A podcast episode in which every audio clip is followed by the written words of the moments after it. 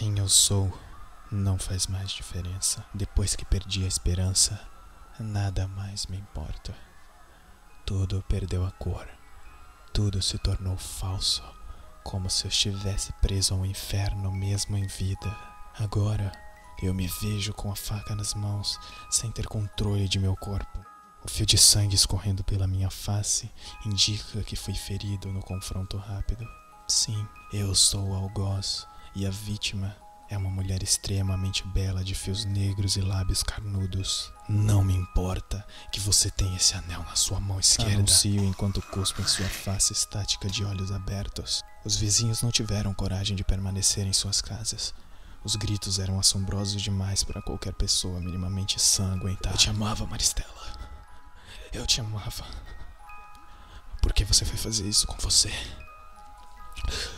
Por que foi fazer isso conosco? Começo a me acostumar com a sensação do cabo da faca em minhas mãos. Eu, que até aquele instante nunca tinha tirado uma vida sequer. Eu, que nunca venci uma única briga de escola.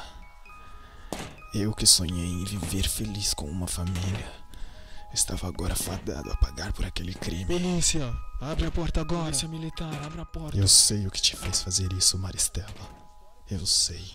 Olhos arregalados, as lágrimas escorrem misturadas com fios de sangue. Suas unhas rasgaram meu rosto e meus olhos em um último ato instintivo de defesa. Os chutes se intensificam no meu portão. O meu portão, o nosso portão. O portão que nós dois desenhamos, calculamos com nossas habilidades de engenheiros recém-formados. Aquela maldita peça de metal era para representar o nosso triunfo diante desse mundo porco. Senhor Wallace, Senhor Wallace, Wallace, Uma pare. militar grita meu nome pelo lado de fora da casa. Uma militar que sei que era minha amiga de escola. Ao fundo escuto os autores de um helicóptero se aproximando. Não é a polícia.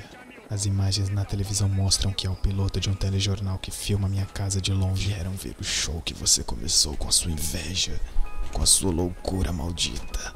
Enterro a faca no peito de minha esposa, já sem vida, até que o cabo encorte na pele. Você matou nossa esperança apenas para satisfazer seu ego. Você destruiu a esperança que você mesma criou para nossas vidas. Minha mente se confunde com o ódio que sinto por aquela vagabunda. Eu jamais imaginei que tal monstro pudesse existir. Ainda mais que ela dormiria com aquele cortão sede. O estrondo de metal se encontrando com o piso da garagem ecoa para todos ouvirem. Com um chute poderoso, um soldado arromba a porta. Cabeça agora, deita, deita, vai, vai, vai, vai! Seus gritos são mais para amedrontar do que qualquer outra coisa. Que filho da.